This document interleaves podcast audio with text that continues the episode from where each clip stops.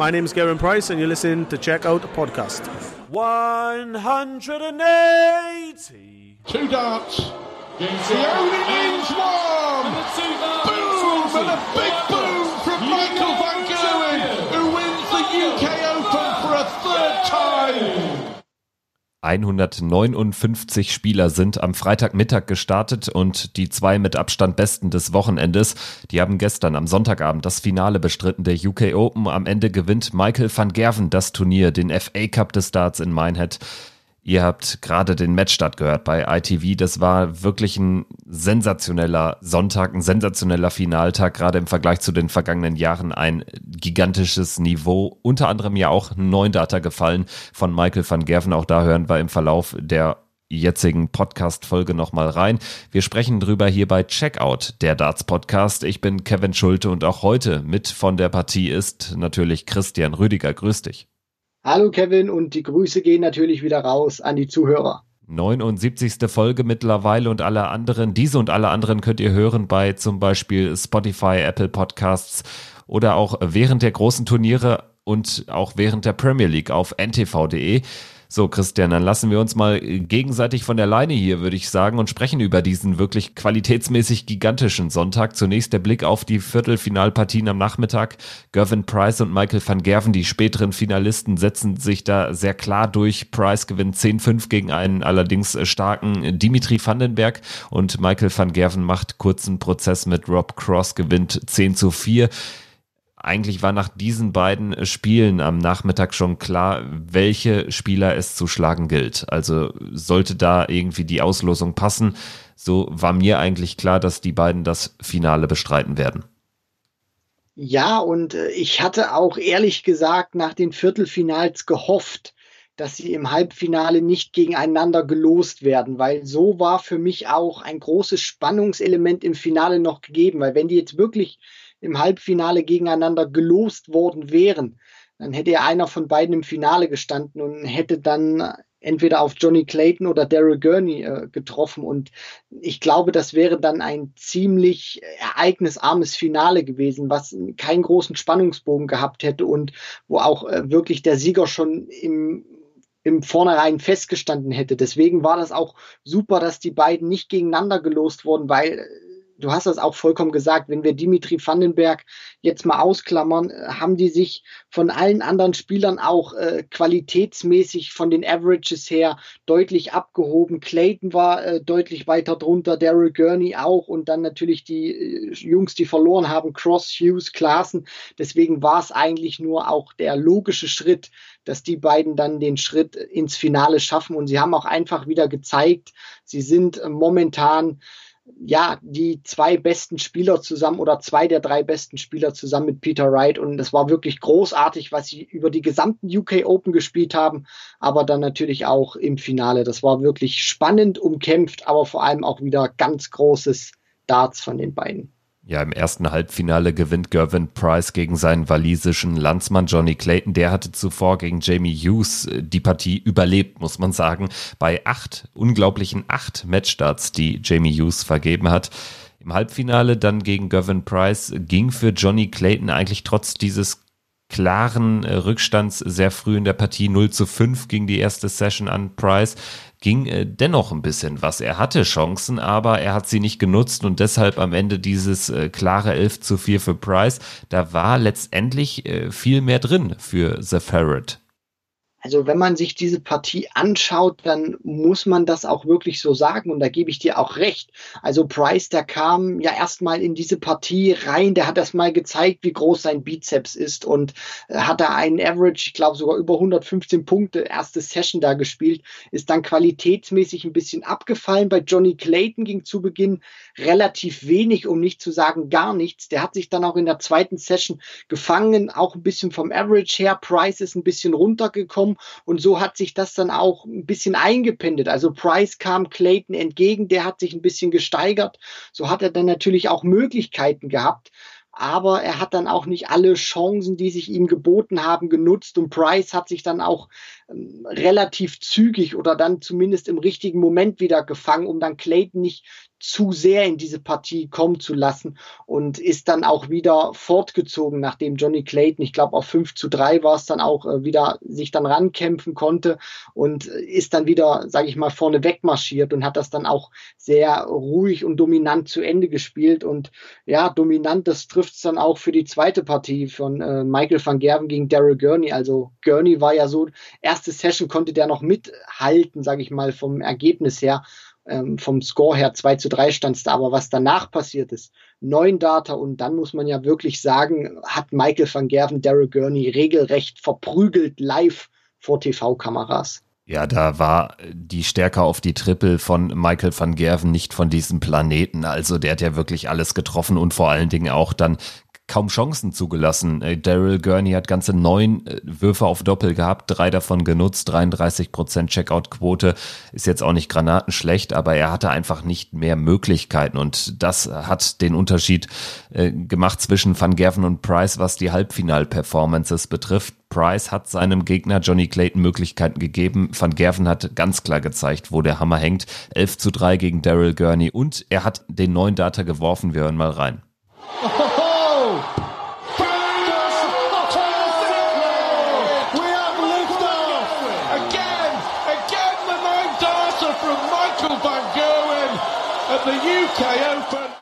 Ja, ist schon wahnsinnig. Nach äh, vier Jahren ohne neuen Data bei den UK Open, zuvor gab es 2016 den letzten, jetzt innerhalb von zwei Tagen zwei neuen Data. The Ferret Johnny Clayton schafft es in seiner Partie gegen Chris Doby am Samstag und jetzt schafft es auch Michael van Gerven. Das war wirklich großer Sport, schlägt sich auch im Average nieder. 110 Punkte spielt er quasi zweimal in Folge gegen Cross und gegen Gurney er hat es ja auch dann nach dem neuen Data geschafft, das Leck danach in elf Darts zu checken, also 1002 Punkte mit 20 Darts, das ist absolut nicht von dieser Welt.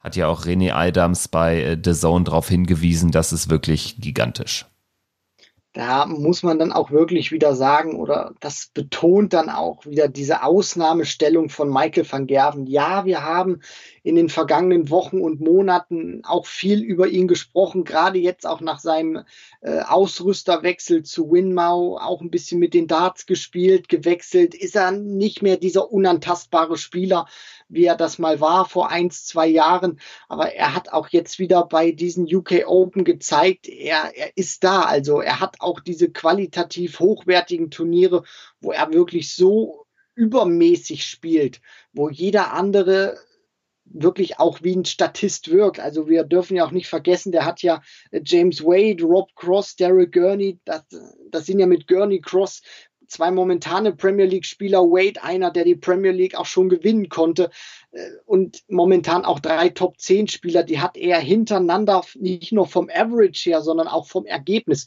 komplett zerstört und dem Erdboden gleich gemacht.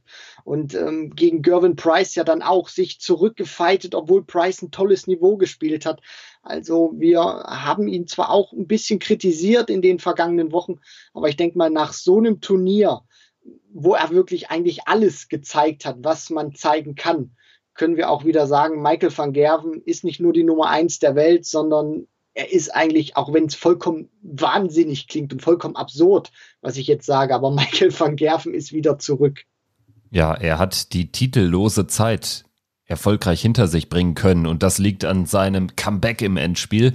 Er musste zurückkommen. Gavin Price lag 5-1 in Führung und was dann kam, war auch irgendwie schwer zu erklären oder ist schwer zu erklären. Gervin Price trifft in den ersten Legs jedes Doppel, was ihm da vor die Flinte kommt und danach gar nichts mehr. Also da hatte er ja häufig sogar drei Darts gehabt, drei klare Darts auf äh, Doppel 20, Doppel 10, was auch immer. Er nutzt die Chancen aber nicht. Andersherum, zu Beginn der Partie reicht ihm meist eine einzige Möglichkeit, um zu checken. Also das zeigt auch mal wieder oder hat mal wieder gezeigt, was Darts für ein verrückter Sport ist, gerade was so, so Wendungen innerhalb einer Partie betrifft. Am Ende gewinnt Michael van Gerven 11-9 und vor allem auch total bekloppt, die, dieser Sport, weil das ist wirklich so vom einen auf den anderen Moment. Wir haben das ja bei Jason Lowe auch gesehen. Der hat kein, keine Doppel getroffen gegen Van Gerven, die ersten elf nicht. Und dann äh, flutschen die auf einmal. Oder er hat dann wieder diese Momente, wo es besser läuft. Und bei Price war, war das ähnlich. Und das zeigt einfach nur, wie verdammt schwierig das ist. Und dass es keine Selbstverständlichkeit ist, auch wenn du Gervin Price heißt oder Michael van Gerven. Du musst diese schmalen Doppelfelder erstmal treffen. Und das ist dann auch immer ein Stück weit Gefühlssache oder auch Timing-Sache. Und bei Price war es ja auch so, auch wenn der jetzt 9-11 verliert, 5-1 geführt hat, das wird sich für ihn auch wie eine, auch wenn er sich jetzt nicht so verhalten hat nach dem Match, aber wie eine verdammt bittere Pille anfühlen. Weil er hat erstens diesen Vorsprung gehabt, der hat super gecheckt am Anfang und der hat ja dann auch in der Folge noch die Möglichkeiten gehabt, Van Gerven wieder zu breaken oder ihn nicht so nah an sich herankommen zu lassen, beziehungsweise dann an sich vorbeiziehen zu lassen. Also das muss er sich auch schon ein bisschen selber auf die Kappe schreiben. Auf der anderen Seite dürfen wir natürlich dann nicht vergessen, ähm, auch wenn du Gervin Price bist, die Nummer drei der Welt, wenn da Van Gerven hinter dir steht, so ein Niveau ballert, das, das ist nicht selbstverständlich, dass du dann alles triffst, sondern das erzeugt enormen Druck. Und da ist es vollkommen egal, wer du bist, was du für ein Niveau spielst, sondern du musst diesen Druck dann auch wirklich für 30, 35 Minuten aushalten. Und das konnte Price dann nicht am Stück. Und deswegen hat er diese Partie verloren, auch wenn er sich wirklich selber zuschreiben, äh, zuzuschreiben hat, weil er hat die Möglichkeiten gehabt, das Ding auch klar oder klarer für sich zu entscheiden. Ja, und da spielt doch auch der Kopf wieder eine Rolle in der einen oder anderen Situation, da bin ich mir sicher.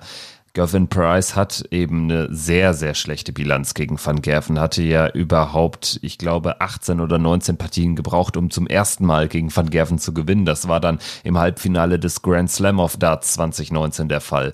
Und jetzt ist es erneut eine knappe Niederlage. Ich denke nicht, dass sie ihn jetzt länger beschäftigen wird. Klar ist es bitter für ihn. Er heimst so in Anführungsstrichen nur 40.000 Pfund und nicht 100.000 Pfund ein für seine Performance bei den UK Open. Aber ich denke, so aus sportlicher Sicht wird ihn das jetzt nicht umwerfen. Es ist natürlich einfach ein weiterer Rückschlag in einem Spiel gegen Michael van Gerven, aber er kann ja auch hier wieder auf sein Turnier mit positivem Blick schauen. In der Nachbetrachtung er macht eigentlich da weiter, wo er in 2019 aufgehört hat. Und wenn wir jetzt mal das große Rad drehen, dann muss man schon sagen, Wright als Weltmeister hat natürlich noch einen gewissen Status. Price ist äh, spielerisch einfach, äh, wenn man jetzt so die letzten 12, 15 Monate nimmt, vielleicht der beste Mann, der konstanteste Mann. Und Van Gerven ist sowieso back in the game jetzt mit diesem Turniersieg ohnehin und dem neuen Data.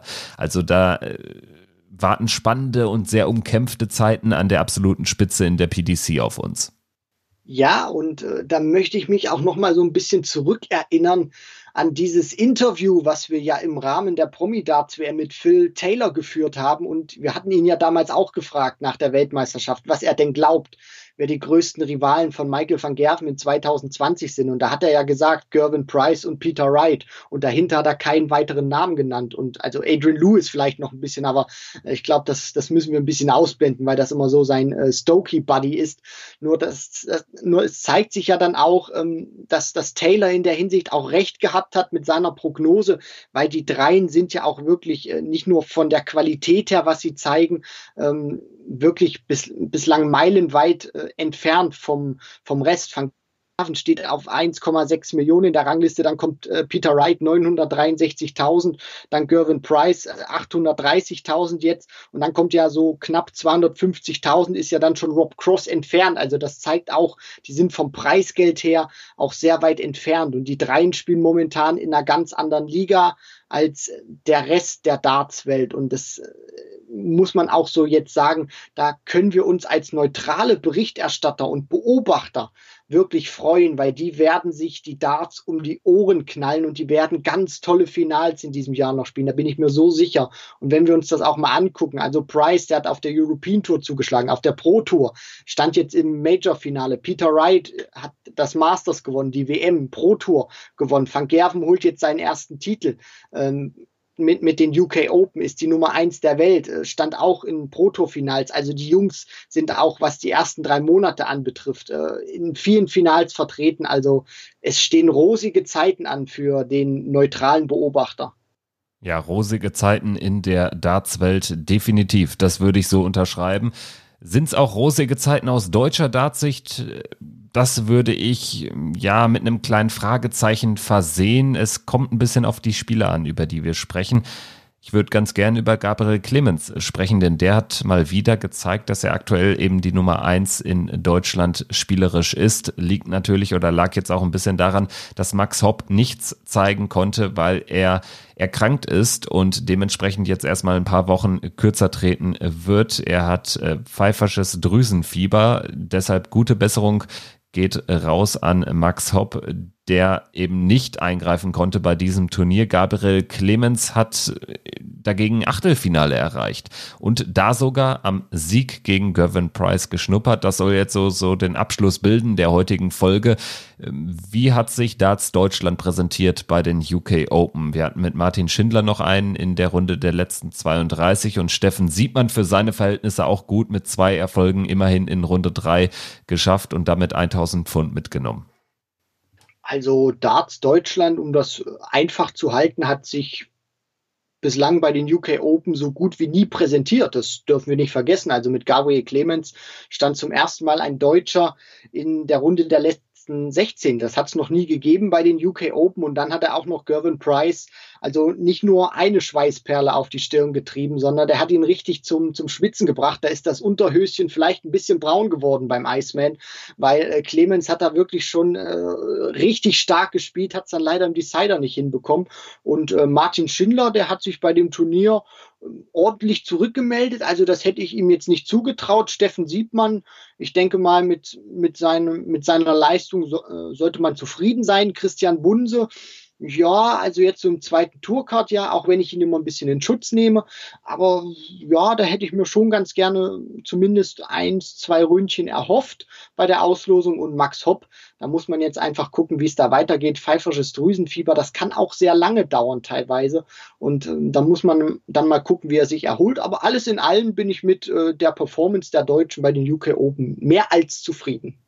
Soweit, so gut. Wir werden das weiter beobachten, wie sich das Ganze entwickelt. Es kommt ja auch bald schon der World Cup of Darts auf uns zu. Sehr wahrscheinlich Deutschland mit Max Hopp und eben nicht Martin Schindler, sondern Gabriel Clemens am Start dort in Hamburg. Das ist ja auch immer ein Highlight-Turnier. Genauso wie es die UK Open auch in diesem Jahr waren. Checkout der Darts Podcast sagt Danke fürs Zuhören und ihr seid natürlich alle herzlich eingeladen, mit uns weiterzumachen. Zum Beispiel bei Twitter, Instagram, Facebook in Kontakt zu treten gerne. Und äh, Freitag früh erwartet euch dann auch schon die nächste Folge zum sechsten Spieltag der Premier League Darts in Liverpool. Bis dahin macht's gut. Ciao.